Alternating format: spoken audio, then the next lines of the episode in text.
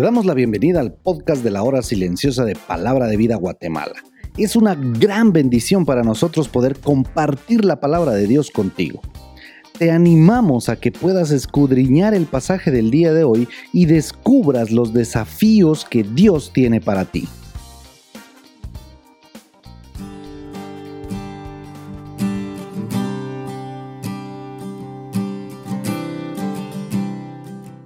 Qué bendición encontrarnos el día de hoy, domingo por la mañana, en este tiempo de la hora silenciosa de Palabra de Vida Guatemala. Espero que estés preparándote para asistir a tu iglesia local y compartir con todos los santos en Cristo Jesús.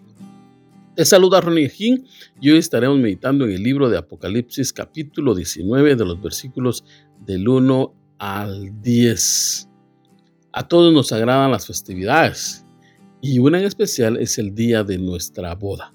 Para aquellos que estamos casados, ese día fue y será muy especial. Y bueno, para aquellos que piensan casarse, seguramente también lo será. Hoy veremos un evento en el cual para el creyente es muy importante. Es el día en que Cristo se une a su novia, la iglesia.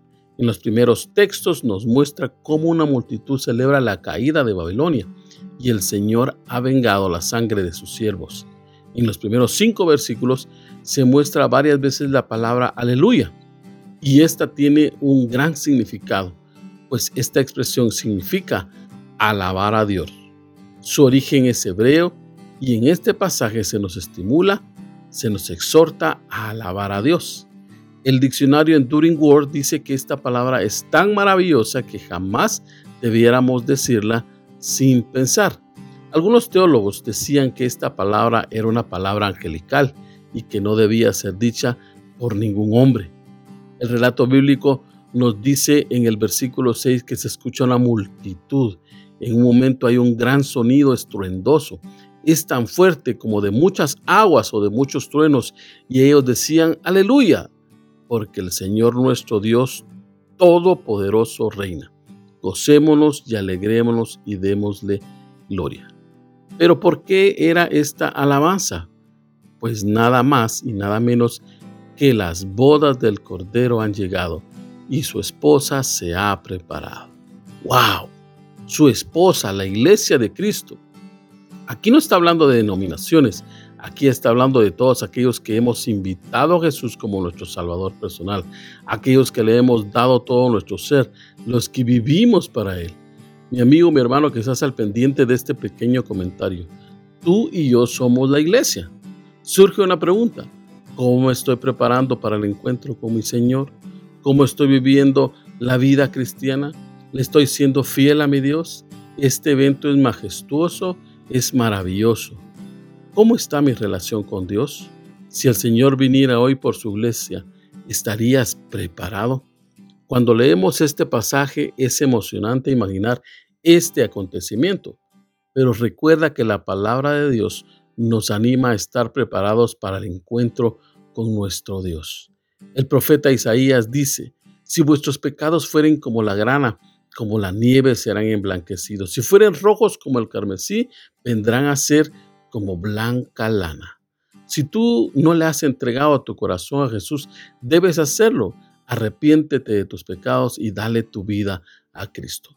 Los versículos 9 y 10 de Apocalipsis nos narran que está presente un ángel y le dice a Juan, escribe, bienaventurados los que son llamados a la cena de las bodas del Cordero. Pareciera que en ese momento Juan se queda con la boca abierta, impresionado de lo que dijo el ángel. Sin embargo, le dice, vamos, escribe, estas son palabras verdaderas de Dios. Nuevamente quiero llamar tu atención.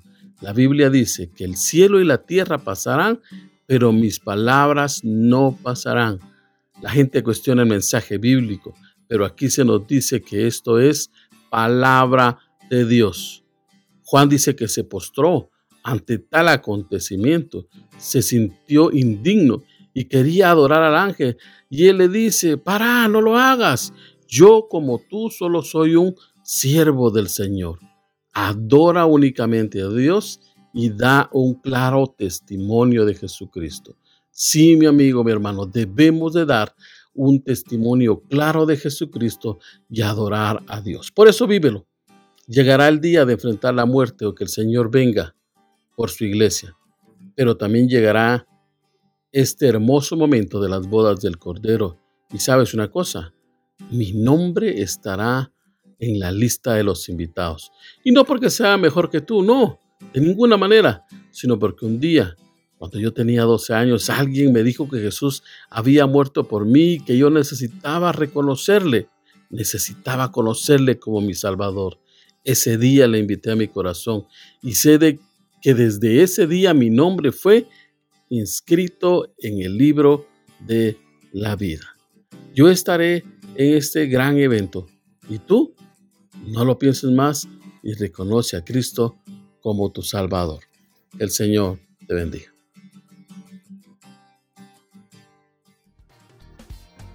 Queremos animarte a que puedas compartir este podcast con tus amigos y así poder crecer juntos en el conocimiento de la palabra de Dios. Síguenos en nuestras redes sociales para más información.